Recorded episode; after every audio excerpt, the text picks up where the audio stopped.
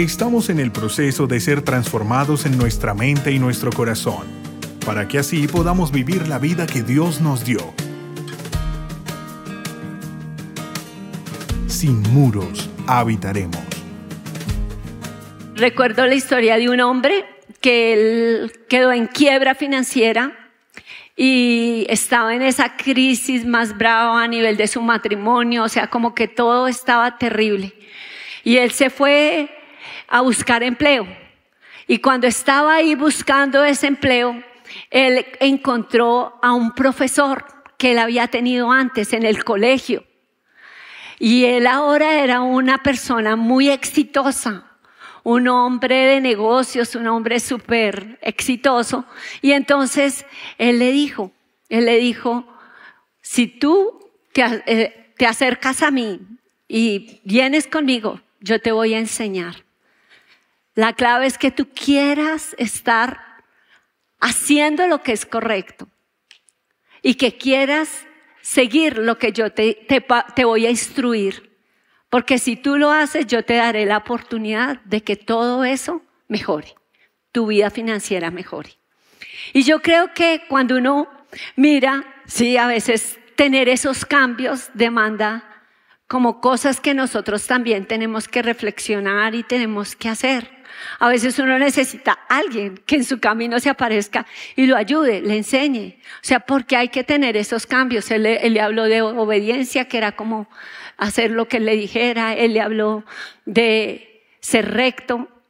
Y yo creo que así es. Cuando uno camina con Dios, se necesita lo mismo. Se necesita eso, estar con Él, estar en una relación con Él en, un, en, una, en una relación cercana, donde yo sepa que Él está ahí, que, que hay algo que ha pasado en mi vida y que viene de Él.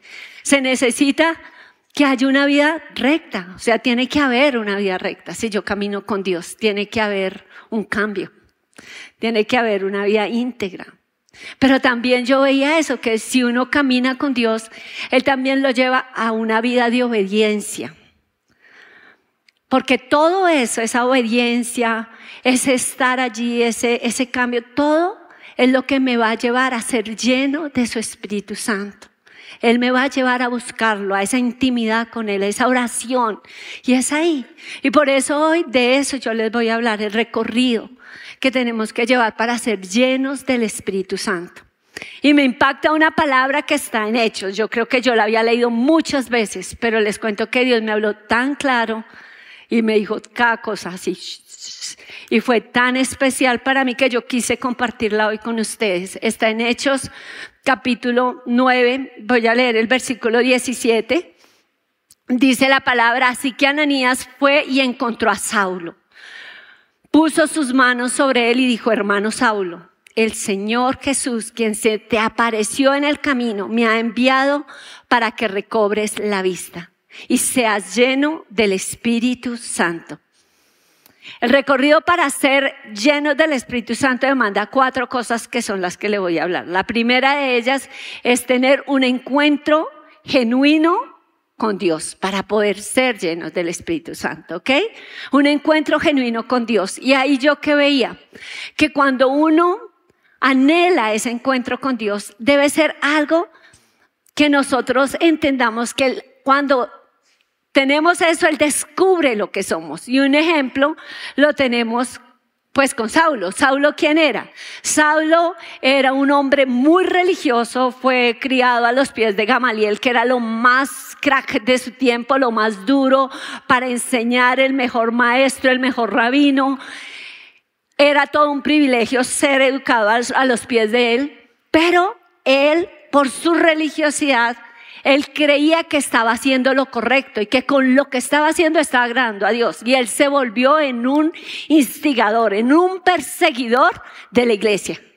Entonces él respiraba amenazas, detestaba a los del camino. ¿Quiénes eran los del camino? ¿Ustedes saben? Los cristianos, los que caminaban con Jesús. Ellos eran los del camino y él los detestaba, él quería desaparecerlos del mapa, si era posible matarlos. Pero si no podía matarlos, entonces meterlos a la cárcel. Y en eso iba. Él iba allí pidiendo cartas con los principales para poder encarcelar a los cristianos. Y a eso iba a Damasco.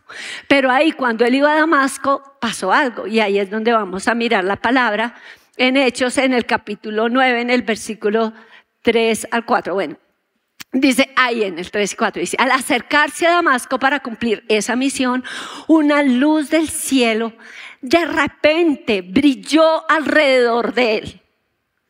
Y Saulo cayó al suelo y oyó una voz que le decía, Saulo, Saulo, ¿por qué me persigues? Ahí es donde empieza todo. Y él le dice, ¿quién eres, Señor? Versículo 5 dice, ¿quién eres, Señor? Y él dice, yo soy Jesús, a quien tú persigues. Eso fue lo que contestó la luz. Y luego, en el versículo, en la última parte del versículo, el Señor le dice, dura cosa te es dar cosas contra el aguijón. O sea, ahí cuando yo miraba esta palabra, encontraba como cuando uno tiene ese encuentro genuino con Dios, algo que necesita es primero que Dios pueda desnudar nuestro corazón, nuestra condición. A veces nuestro corazón está lleno de heridas, a veces nuestra autoestima está por el piso, sentimos que no valemos, que no somos importantes, a veces somos esclavos precisamente por todo lo que no tenemos en nosotros de, de vicios, de adicciones, a veces estamos pasando por un momento de prueba, de dificultad, pero lo que Él quiere es que no nosotros podamos descubrir nuestro corazón. Y Él lo hace cuando nos acercamos a Él. Si tú lo haces genuinamente, Él va a descubrir tu corazón y Él te va a confrontar. Él confrontó a Saulo. Cuando Él le dice, Saulo era obstinado y Él pensaba que estaba haciendo lo bueno y a veces somos obstinados y criticamos y murmuramos y hablamos en contra de la iglesia, no vayas allá, ya te roban. Eso es un fraude, es para que los pastores compren Toyotas y te sacan la plata. Entonces no vayas por allá, allá te lavan el cerebro. Pero lo hacen personas que caminan en oscuridad, personas que viven una vida de derrota, de frustración. Pero los que caminamos con Dios, sí tenemos Toyotas. ¿Por qué? Porque caminamos con Él, no nos hemos gastado la plata en vicios ni en nada de esas cosas, porque desde que caminamos con Él, caminamos rectamente. Y Él prospera al que camina así. ¿Ok? Entonces no es por eso. Es porque Dios está con nosotros y Él quiere estar contigo como está con como el Señor le habla a Saulo, así quiere hablarte a ti. Pero ¿qué es? ¿Qué es lo que en tu vida no te ha dejado, a pesar de que puedes llevar cuántos años yendo a una iglesia? No seas un cristiano. Que cuando te miran afuera no ven para nada la diferencia. Ah, eres cristiano. Oh. Eres cristiano. ¿Por qué? Porque tal vez no hemos dejado que Dios nos confronte. No hemos dejado que Él nos hable. Y Él confrontó a Saulo cuando le dijo, ¿por qué me persigues? Él no le dijo, ¿por qué persigues a mi iglesia? Porque la iglesia somos. ¿Es, es quién? La iglesia, ¿quién es Jesús? Él es la cabeza. Entonces Él lo confrontó. Estás mal, Saulo. Estás peleando conmigo y dura, dura cosa es dar cosas contra el aguijón. Es como la bestia que le pega a esa aljaba que tienen los que las arrean. ¿Para qué? Para apoyarlos. Y cuando la patea se las entierra esas puntas de hierro más profundo y más rápidamente. Eso es lo que pasa cuando uno pelea con quién. Con Dios.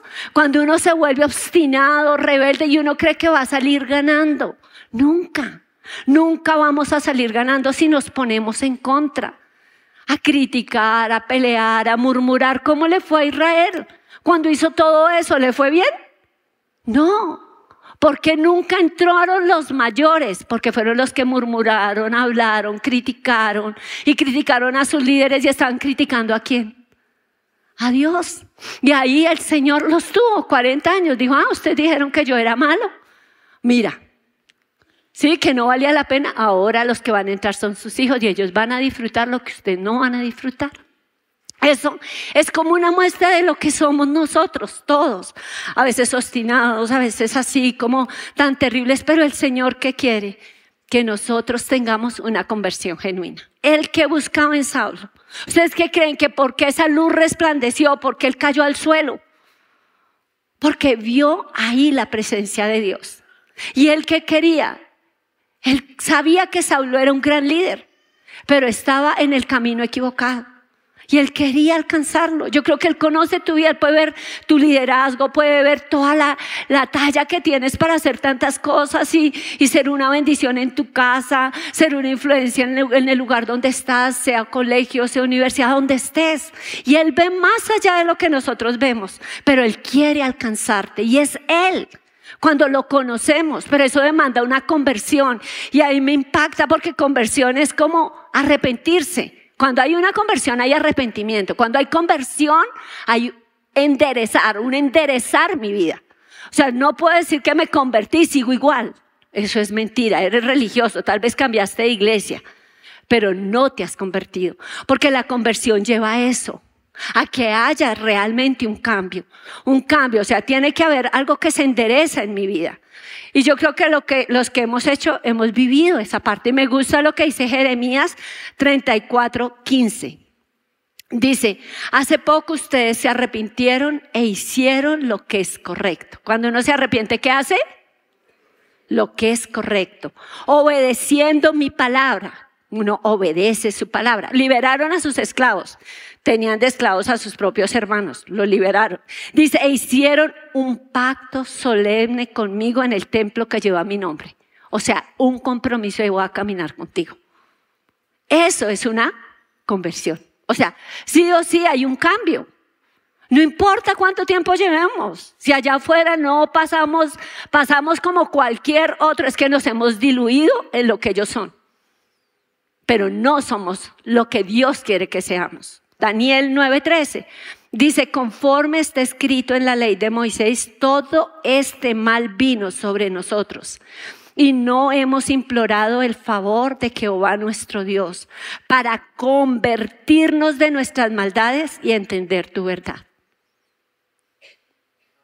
Viene el mal, toca la puerta, pero a veces somos tan duros de corazón que aún así todo no volvemos nuestra mirada a Dios para dejar nuestro mal caminar. Otras veces lo usamos. Señor, sálvame de esta y sigo, y sigo en las mismas. Pero Dios, ¿qué quiere? Que nosotros lo busquemos, que nosotros veamos que es Él, que se encuentre, lo va a tener con nosotros si nosotros lo buscamos. Por eso también cito Jeremías 29, 13, que dice, me buscaréis y me hallaréis. ¿Por qué? Porque me buscaréis de todo vuestro corazón.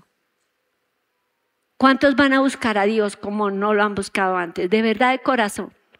Yo creo que Dios lo quiere, Dios lo anhela. Yo creo que si Él te ha traído, así como ese empresario, no fue casualidad que se encontrara con esa persona que estaba en crisis. No es casualidad que tú estés aquí, Él quiere ese encuentro contigo. Yo me acuerdo, César, a veces uno dice, para encontrarme con Dios yo tengo que estar en mi mejor momento. ¿Alguno lo ha pensado? Y a veces no, no estoy en mi mejor momento, tal vez estoy desboronado, tal vez estoy mal, me mundaneé, estoy terrible, pero me vuelvo a Dios y le hablo. Yo me acuerdo de mi esposo, mi esposo se fue, conocí a Dios, se fue de vacaciones, era soltero, era un joven, y él se fue y allá se olvidó que era cristiano. Pero cuando volvió, volvió a un grupo y, todo, y al grupo que él asistía antes de irse, y todos estaban orando y estaban afiebrados. Yo quiero el bautismo en el Espíritu Santo. Uy, yo quiero hablar en lengua. Yo quiero que Él esté ahí, que yo pueda fluir y que yo hable en ese idioma. Uy, yo estoy que le pido a Dios que hoy sea ese día. Hoy nos van a hablar del Espíritu Santo. Y todos estaban así, todos sus amigos a ese nivel. Y él abajo. ¿Por qué? Porque no había estado bien. Pero él qué hizo? Él se hizo en un rincón allá, se arrodilló mientras todos estaban orando. Y él qué hizo? Le pidió perdón a Dios. Le dijo, yo me porté terrible, no merezco nada, pero perdóname, yo te quiero a ti, yo no quiero seguir por donde voy, ayúdame. Ayúdame, transfórmame, cámbiame. No quiero seguir igual y voy a ser diferente si tú me ayudas. ¿Y ustedes qué creen que hizo el Señor? Ah, perdiste tu oportunidad, en paz. ¿Sí? No, él dice que al que él viene, él no le echa fuera. ¿Y él qué hizo? Increíble. Él recibió ese día el Espíritu Santo solito. Nadie le puso manos, nadie le dijo nada y todos, oh, ¿usted cómo hizo? Pues ¿quién fue? Dios. Y eso hace Dios cuando tú lo recibes, cuando tú tienes ese encuentro genuino con Dios. Y yo creo que lo que más Él quiere es que ustedes y los que son papás aquí, son papás, quieren que ustedes lo vivan. Amén. Porque es Dios. Yo sé que fue lo que Dios me habló. Yo solo le estoy diciendo lo que Él me habló. Amén. La segunda cosa, cuando uno ya tiene ese encuentro genuino con Dios para ser lleno, hay otra cosa que en ese recorrido vivió Saulo. Y Saulo lo vivió. ¿Por qué? Porque él, cuando Dios lo llamó, él se levantó. Mira, aquí dice la palabra. En Hechos 9:6. Después de que Dios le dijo todo eso, dice, primero les voy a dar el título, es sentir temor de Dios para ser llenos del Espíritu Santo. Es la segunda cosa. ¿Ok? Entonces dice que él se levantó temblando, dice, temblando y temeroso, dijo, Señor, ¿qué quieres que yo haga? O sea, ahí le entró pánico. Cuando uno está en la presencia de Dios y está mal, ¿ustedes saben lo que será ese día? En que uno se presente delante de Dios. Si uno ha hecho, no por su justicia, porque ninguno somos justos por nosotros mismos, sino por Él, ¿cierto? Que nos lavó con su sangre, que nos limpió, y que nos santificó, estaremos ahí y diremos, oh, llegó mi tiempo soñado. Pero si no, temblaremos. O sea, el pavor va a ser terrible. Y él ya, cuando Dios le habló y lo confrontó, él sintió miedo. Por eso dice que salió temblando y temeroso. Ahora yo les, les quiero explicar algo. Cuando uno siente el temor de Dios, no es que sienta miedo. El temor de Dios no es miedo. ¿Qué es el temor de Dios? El temor de Dios es apartarse del mal. Es cuando uno escoge el camino de Dios y ya no voy a seguir en mi fornicación, ya no voy a seguir en, mi propia vida disoluta, ya no voy a, vivir hablando obscenidades, esas conversaciones que dan vergüenza. Que Dios mío, si, si el Señor se sentara y le cogiera su celular, no, no puedo darte la clave. Es privada porque no quiero que veas lo que está ahí, lo que yo hablo, lo que yo veo. Porque cuando tú realmente temes a Dios, tú cuidas lo que ves, cuidas lo que hablas. Mira lo que dice Proverbios 8:13. Dice, todos los que temen al Señor odiarán la maldad. ¿Aborrece uno qué? La maldad. Dice, por eso odio el orgullo y la arrogancia, la corrupción y el lenguaje perverso. Más claro para dónde. Ya no es la arrogancia, el orgullo, la prepotencia. Ya no es la corrupción. Ah, soborno y salgo. Pago, para todo pago. Aquí para todo pago. Y así me sacan todo adelante. Pero ahí estoy dándole la espalda a quién? A Dios. Ahí es donde él mira quién es cristiano. Podemos pifiarnos, sí, yo lo hice, pero el problema no fue que me pifié. Todos nos hemos pifiado en una o en otra cosa. Ninguno está aquí porque, wow, tan divino desde que empezó. ¿Cierto? Pero es porque pudimos arrepentirnos y escoger lo correcto, apartarnos del mal. Ese es el temor de Dios. ¿Está claro? Entonces, eso es lo que Dios quiere, que nos aportemos del mal. Ahora, cuando hay temor de Dios, es sabiduría. Es sabiduría de Dios. ¿Por qué? Porque el conocer a Dios te da sabiduría. Es lo que realmente te va a producir, inteligencia al hombre. Es el conocer a Dios. Entonces hay sabiduría en quien decide apartarse del mal. ¿Cierto? Hay sabiduría en quien decide apartarse del mal y vivir conforme a los principios de Dios. Tú vas a ver el fruto. Tú vas a ver el fruto. Tú mirarás atrás y verás que tu vida no es la misma. Porque tú decidiste darle la espalda a seguir el mismo camino para vivir por principios. Y muchas veces nos va a costar. Vivir por principios nos cuesta. Pero creo que no hay nada mejor en la vida que vivir por lo que creemos. Alguna vez fuimos zarandeados por eso,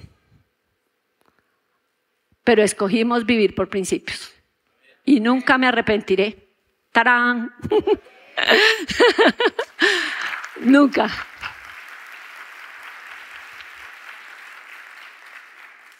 Y yo me acuerdo que un hombre, un hombre que estaba tan metido en el mundo, le encantaba la, la parranda, la vida que llevaba y todo lo que no servía.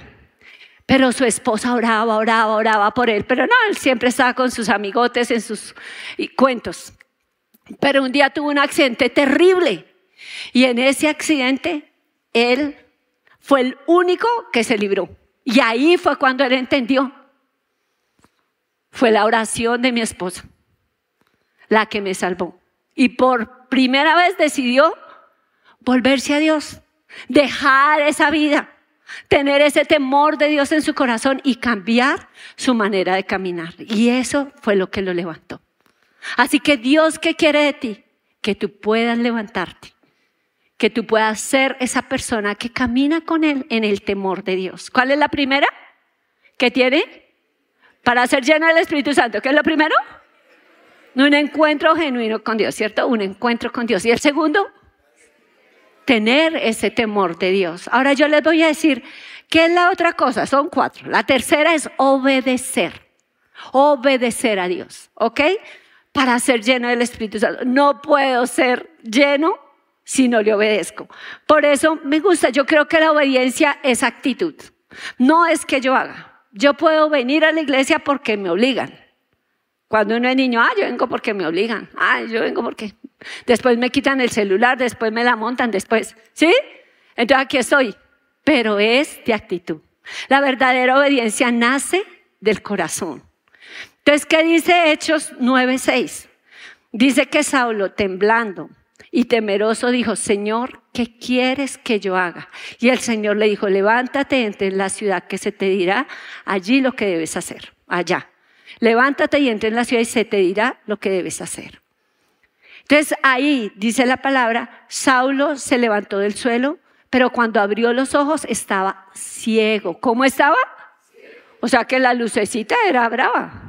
Él quedó ciego con esa luz y se estaba ciego. Entonces sus compañeros lo llevaron de la mano hasta Damasco y permaneció allí ciego durante tres días sin comer ni beber. Pero eso que él vivió, ¿qué hizo? Que él decidiera obedecer a Dios. Por eso dijo, ¿qué quieres que yo haga? Hizo exactamente lo que Dios le dijo. El tiempo que estuvo allá, no comió, no bebió, llevaba tres días así. Yo creo que él estaba totalmente en shock por todo lo que vivió y por lo que él creía que era bueno y ahora se daba cuenta que no era, que estaba totalmente equivocado, que al que estaba persiguiendo era el mismo Dios, que como había sido con uy, pero Dios mío estaba pero lejos del nido. Pero yo creo que cuando nosotros obedecemos a Dios, yo creo que esa obediencia nace, y escúcheme bien, de nuestra confianza en Dios. O sea, tú pregunta, cuando tú tienes que tomar una decisión y la vas a tomar, ¿y estoy confiando en Dios en esta decisión? Yo me acuerdo una vez que yo tuve mi roce con César y él me dijo, no nos hablamos más por estos días. Yo dije, listo, no nos hablamos más. Y fue duro. Pero yo dije, bueno, Señor, yo confío en ti. Si Él es lo que es tuyo, permanece para siempre. Si no, pues es que tienes algo mejor. y lo mejor era este hombre guapo. Pero, ¿qué es lo que yo quiero enfatizar? ¿Qué hizo que mi esposo me llamara? Que yo confíe en Dios. ¿Sí? Que yo confíe en Dios. Y yo creo que algo que es muy determinante es en quién confías tú. Si en tu propia opinión, tu criterio, realmente tú confías en Dios. Y la segunda cosa que yo pienso que también es muy clave es a quién tú agradas. Porque muchas veces uno se desvía de caminar con Dios es porque quiere agradar más al hombre que a Dios. Mis amigos, eh, no quedar mal, que ir a la gente, eh, tengo que mantener mi nivel y están errados, terminan tan mal, tan frustrados, tan llenos de, de todo ese vacío, sin esa paz, sin nada que valga la pena. ¿Por qué? Porque han decidido mal. Pero cuando uno decide obedecer porque escoge agradar a Dios, uno verá la diferencia. Dios lo va a mover conforme Él lo dice, que se va a mover confiado de que vale la pena porque su voluntad es buena, es agradable, es perfecta, vale la pena. Ahí yo voy a ver la diferencia. Entonces, siempre ustedes escojan eso, escojan hacer lo que Dios quiere. A veces Él te va a decir como una joven que, le, que ella oraba y todo y buscaba a Dios, pero no veía que fuera llena de su espíritu, no veía como que quería algo más. Y ese día orando Dios le mostró, ese día que ella buscó a Dios, le dijo, mira, necesitas dejar de odiar, tienes que perdonar a esta persona. Y solo cuando ella perdonó, pudo ser libre. Ahora, ¿cuánto les ha costado perdonar y les, de verdad les ha costado? ¿Cierto? Ahora, cuando usted es al que le toca ir a pedir perdón, ¿a cuánto les ha costado? ¿Cierto? Eso cuesta. Pero después de eso viene otra cosa, es como una llenura del Espíritu Santo que viene sobre tu vida, que es impresionante. Una paz, sus frutos, los frutos del Espíritu, el amor, el gozo, la paz, la paciencia, la benignidad, todo eso va a llenar tu corazón. Así que adelante. Y cuando ya, bueno, has tenido las tres cosas, primera, encontrarte con Dios, segunda, temer a Dios, tercera, obedecer, viene la última, que es orar. ¿Cuál es? Orar. Necesitas orar. Dile al que está a tu lado, necesitamos orar. Porque es establecer una relación y no religión. Y Él quiere que tú establezcas esa relación. Una relación de dependencia, una relación profunda, de intimidad con Dios. Es algo que no es pasajero, es algo que yo sé lo que Él me habló. Es algo que yo sé que estuve con Él. Es algo que me llena, que hace que yo salga con la gasolina que necesito, con el combustible que necesito para todo lo que tenga que hacer. Así el día sea de muchos retos porque estuve con Él. Lo primero, yo te diría, lo primero que debes hacer cuando te levantes es busca a Dios, ora. No prendas las noticias, no, no mires el WhatsApp. Primero busca a Dios. Primero búscalo a Él, llénate de Él, de su palabra, de Él, de su presencia y Él te va a levantar. Establece esa relación. Eso refleja dependencia cuando Él es el primero. En el iPad uno le sale, ¿qué es lo primero que usted pone cuando se levanta? Y le sale. Si es la Biblia, si es el WhatsApp, si es las redes, ¿qué es lo primero que le saldría? ¿Qué le sale? Ahí le dice mucho. ¿Qué es lo primero? Lo primero debe ser Dios. ¿Sí? Eso es tener una relación con Él. No me voy a levantar sin estar con Él. ¿Qué dice el versículo 11? Mira lo que dice el Señor cuando le dice a Ananías, Ananías era su discípulo, uno que él llamó para que fuera donde Saulo y lo le ayudara. Y cuando él lo llama, le dice, pero Señor, si él ha metido presos a todos, si él los ha encarcelado, si él es terrible, ¿cómo me vas a mandar para allá? ¿Cierto?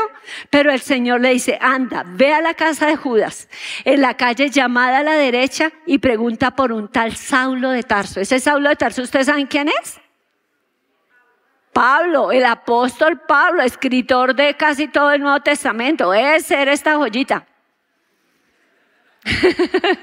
¿Cierto? Es ser esta joyita. Y el Señor le dice, anda, ve, ve a la casa de Judas. Entonces allí él va. Y dice el Señor, ¿qué le trajo su favor? Le dice, ve porque he ahí él está orando. ¿Qué hizo que el Señor lo mirara? Él ve cuando tú oras. Increíble, ¿no? Él ve cuando oramos. Y eso mueve su mano a tu favor. ¿Cuántos quieren mover la mano de Dios a su favor? Que Él lo llene de su espíritu, que esa piedra que cargas ya no esté más, que no anden amargados, que estén con esa fe para decir mi milagro viene, viene, no acepto estos diagnósticos, no acepto ni lo que siento, Dios está por mí y Él me va a levantar. ¿Cierto? ¿Cuántos? Ok. Pero eso demanda orar. Orar, orar, creerle, mirarlo a Él y Él va a traer ese favor de Dios. Mira lo que pasó con Saulo. Dice, así que Ananías fue y encontró a Saulo, puso sus manos sobre él y dijo, hermano Saulo, después de que le había dicho, Señor, esa joyita, va y le dice, hermano Saulo, el Señor Jesús, quien se te apareció en el camino, me ha enviado para que recobre la vista y sea lleno del Espíritu Santo. Tremendo, ¿no? Y ahora él, él va y pone las manos sobre Saulo y cuando las pone, escamas caen de sus ojos y Saulo ve, o sea, le devuelve la vista. Y Saulo es bautizado en el Espíritu Santo. O sea, recibe el bautismo en lenguas. Las lenguas son el bautismo, es la evidencia de que Él está aquí en nuestro corazón. Jesús está desde el momento que lo recibimos.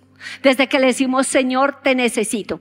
Quiero que seas el que gobierne mi vida. Desde ahí el Espíritu Santo hace morada acá. Pero las lenguas, el hablar en ese idioma que solo entiende Dios, bueno, los hombres, pero no Satanás, es ese idioma celestial, es el bautismo en el Espíritu Santo. El que recibió mi esposo cuando se arrepintió. El que recibí yo en una reunión así como esta, que hablaron del Espíritu Santo. Ese es el que quiere Él darnos. Y fue el que le impartió a Pablo. ¿Por qué? Porque Saulo no podría ser ese Pablo sin su espíritu. Y tú no podrás ser lo que Dios quiere que seas sin su espíritu. ¡Tarán!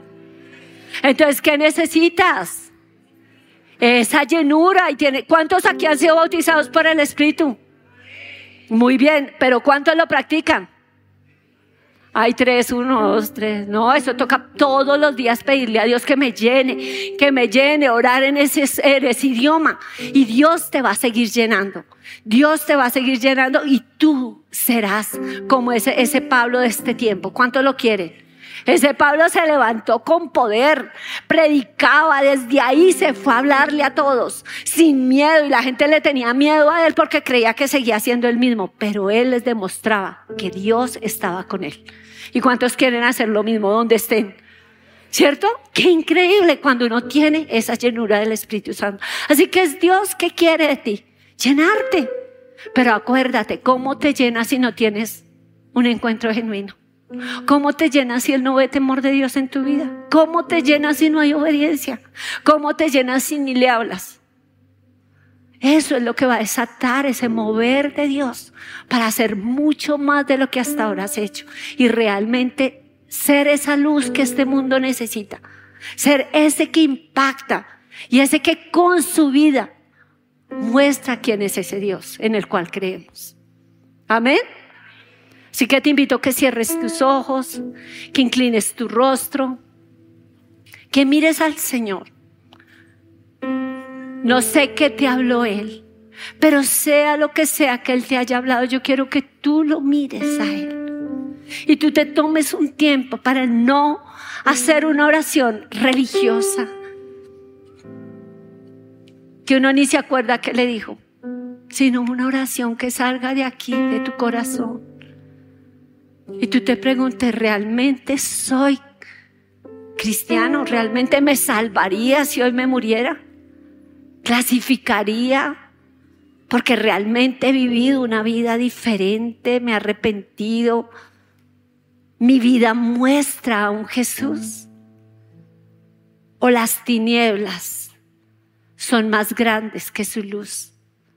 Hoy es ese día para que tú digas, te necesito. Y yo quiero tener ese encuentro genuino contigo donde yo te abro mi corazón, donde yo puedo dejar que tú vengas hasta que tú desnudes mi alma. Y todo lo demás pierda peso ante tu presencia. Y sí decía convertirme en una persona nueva, no religiosa, sino nueva, una persona que te ama una persona que camina a tu manera.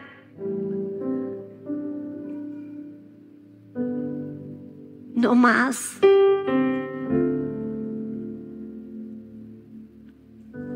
Si sin ese temor de Dios, no más haciendo lo malo, sino voy a enderezar mi camino, voy a apartarme del mal, voy a sacar ese vocabulario de mi vida. Voy a sacar esas imágenes, voy a sacar esa corrupción, voy a sacar lo que sea, odio, murmuración, lo que sea, lo que sea que ha dañado mi vida por ti.